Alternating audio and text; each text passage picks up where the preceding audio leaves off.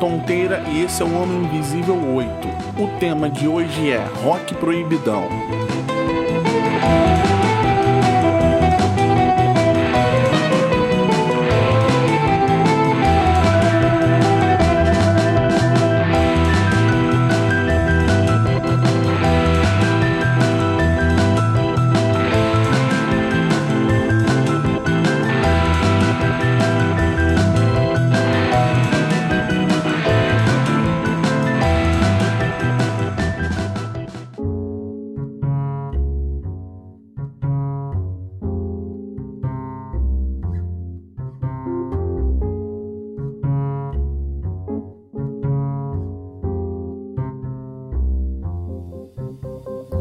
Hoje eu quero falar sobre Rock Around the Clock, que foi o primeiro rock gravado no Brasil. Essa música se popularizou no mundo com Bill Harley and His Comets e foi gravado em 1955 aqui no Brasil por Nora Ney. Ela era uma cantora de samba canção e não tinha nada a ver com o estilo, mas ela foi escolhida por ter uma boa fluência no inglês. E depois de gravado, essa música em uma semana estava no topo das paradas aqui. E por que rock proibidão? A questão é que essa música estava na trilha sonora de um filme chamado Sementes da Violência, que estreou também em 1955. A Rock Around the Clock era a música de abertura e só por ela tocar os jovens começavam a destruir cinemas, a fazer uma grande bagunça, coisa que não acontecia na época. E isso continuou até 1956 com o lançamento do filme Balanço das Horas, que trazia Bill Haley e outras bandas se apresentando.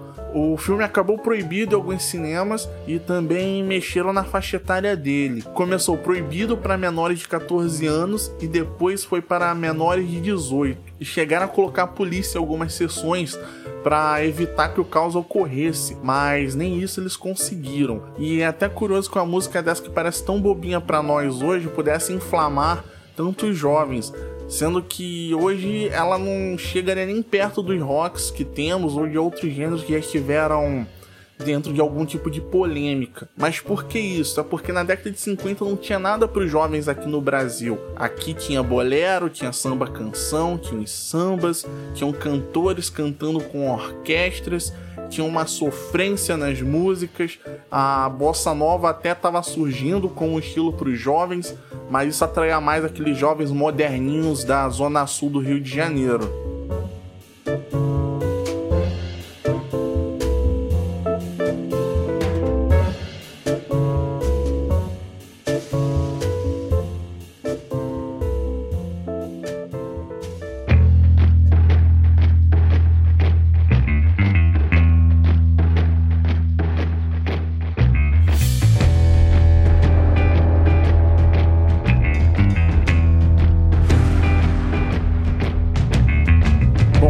Isso, obrigado pelos downloads e os plays que vocês têm dado.